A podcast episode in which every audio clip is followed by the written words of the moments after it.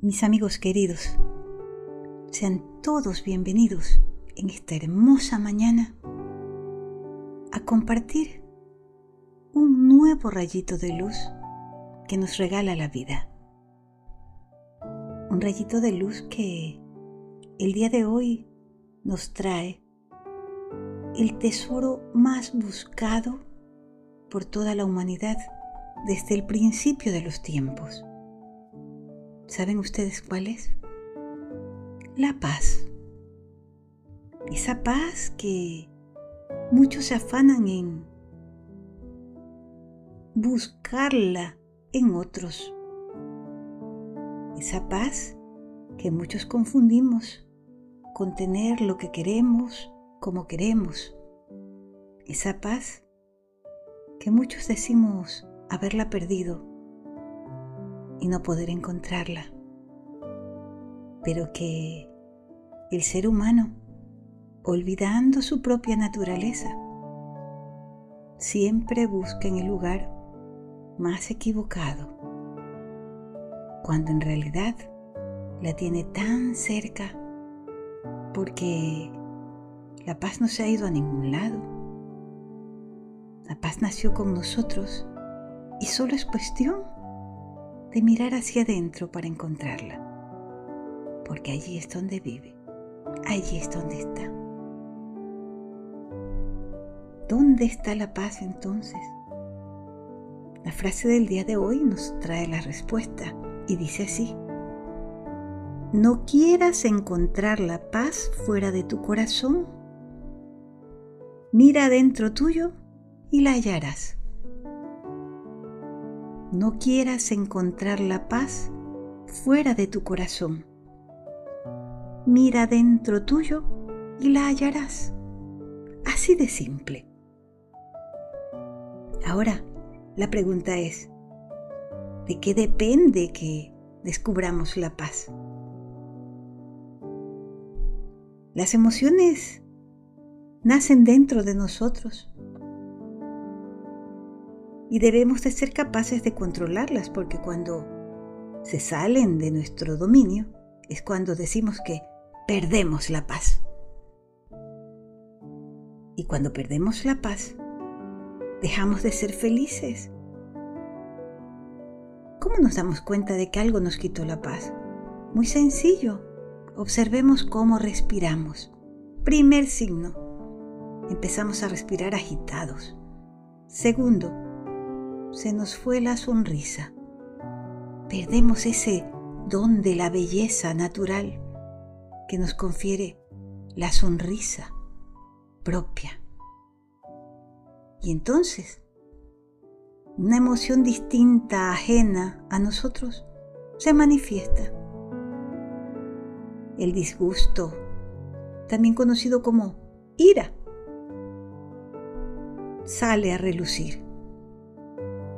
Pero, ¿alguien acaso nació con ira? ¿Se han puesto a pensar en eso? Cuando somos bebés, cuando nacemos, lloramos, pero no lo hacemos porque tenemos disgusto, no. Lo hacemos porque tenemos hambre, frío, miedo, por nada más. El problema está en que poco a poco nuestro ego quiere conseguir algo y cuando no lo logra, va experimentando frustración, molestia, disgusto. Y entonces manifiesta ese sentimiento tan feo que es la ira. También cuando esperamos algo de alguien y sucede que pasa lo contrario de lo que queríamos. A veces, sin darnos cuenta, nos vamos llenando de esa emoción tan fea, de esa indignación y esto se parece, ¿saben a qué? A poner una olleta, una cantina de agua al fuego. Imagínense. Imagínense cuando ustedes ponen, cuando la mamá pone en el fuego una, una cantina con agua para hervirla. Bueno, cuando esperamos que las cosas empiecen a salir como nosotros queremos y las nuevas situaciones van siendo distintas, entonces se va acumulando esa frustración, más o menos como el calor que va creciendo dentro de la cantina. hasta que el agua hierve y se vuelve un vapor, que para salir hace ruido y silba con fuerza. Bueno, se habrán dado cuenta que en los dibujos animados cuando quieren representar a alguien que está enojado, hacen que le salga humo por las orejas. ¿Sí se acuerdan? Bueno, igualito, igualito nos pasa. Muchas veces queremos algo y a la primera que pedimos puede que lo hagamos con tranquilidad. Pero conforme insistimos y no somos satisfechos, como que esa temperatura empieza a subir y nos vamos calentando. Hasta que llega el momento que en lugar de hablar con dulzura, estamos hirviendo y nuestras palabras salen así, de forma explosiva. ¡Pos! Cuando somos incapaces de frenar esos impulsos, es necesario darnos cuenta y observarnos de que somos nosotros mismos los responsables de mejorar tal situación. Sí se puede. ¿Sabes cómo controlar esa emoción? Pues hoy les voy a compartir un cuento muy bonito. Es un cuento budista, muy antiguo, pero muy cierto. Pónganle atención. Un hombre tenía una pequeña barquita y solía irse al lago solo. Remaba hasta el centro y ahí se quedaba, en silencio, en silencio, meditando. Meditando pero de una manera muy especial, con los ojos abiertos Muchos meditamos pero cerramos los ojos para evitar distraernos. Él no. Él consideraba que estaba más avanzado y por lo tanto meditaba con los ojos abiertos. Esa tarde en particular, mientras estaba meditando, se dio cuenta de que otra barca venía hacia su posición, hacia donde él estaba. A medida que se acercaba a aquella barca, este hombre empezó a sentirse incómodo. ¿Qué hacía alguien navegando en su dirección, perturbándolo en su remanso de paz? Conforme la barca más se acercaba, nuestro hombre más y más se molestaba. Pronto se puso de pie y empezó a levantar los brazos y a gritar, haciéndole señas de disgusto, para que el que venía en esa otra barca cambiara de rumbo, se fuera hacia otro lugar. ¡Qué falta de consideración! Con tanto lago, con tanto espacio, tenía que venir aquí donde yo estoy a molestarme. Y así su ira seguía en aumento, hasta que, de pronto, la embarcación, flotando, llegó hasta donde él estaba y golpeó su barca. ¡Ay! En ese momento sí, todo su enfado subió al borde. Solo pensaba en poder ver a aquel hombre que venía en esa barca para poderle decir algo.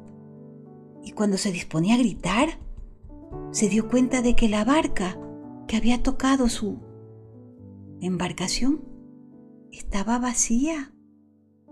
No había nadie en ella. Y ahora, ¿a quién iba a gritarle descargando su rabia? Si ese bote estaba vacío?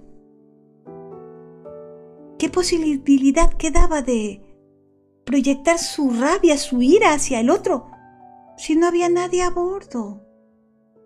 Era un barquito que flotaba solo, corriente abajo, sin rumbo.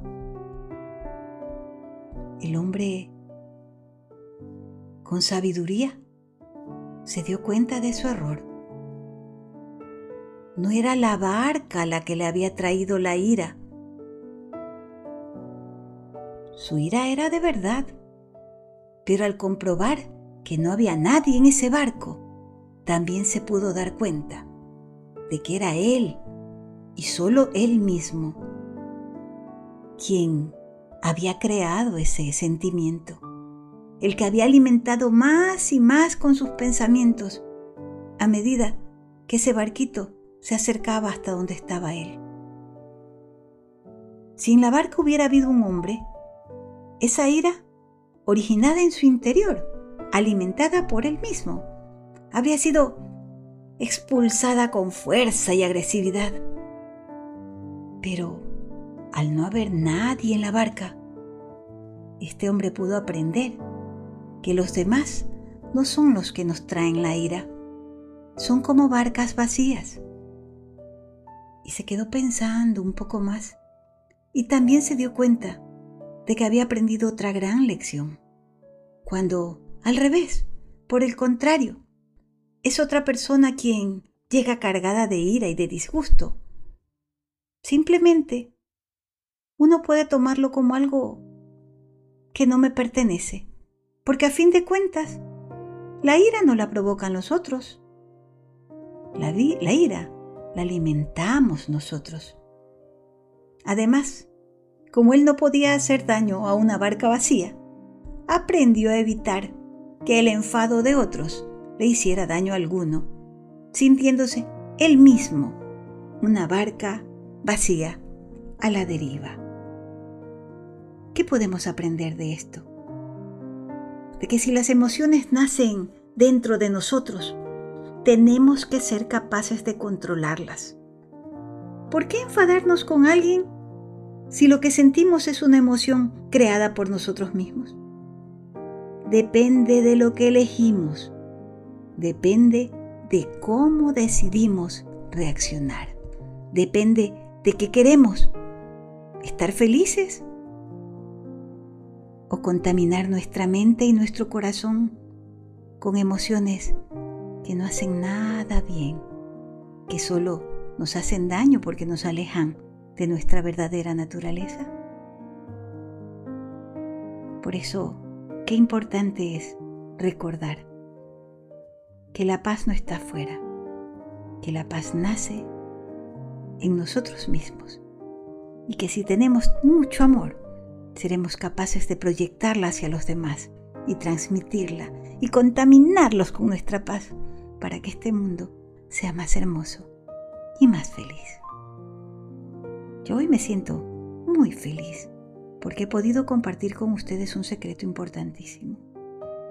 Ese tesoro que tantos buscan, ya nosotros sabemos dónde encontrarlo. Le doy gracias a Dios por haberme permitido compartir con ustedes esta hermosa lección del rayito de luz.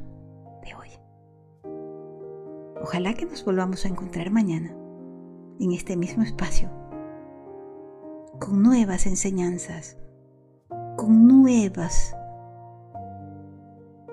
maneras de vivir más hermosas y más felices. Hasta mañana.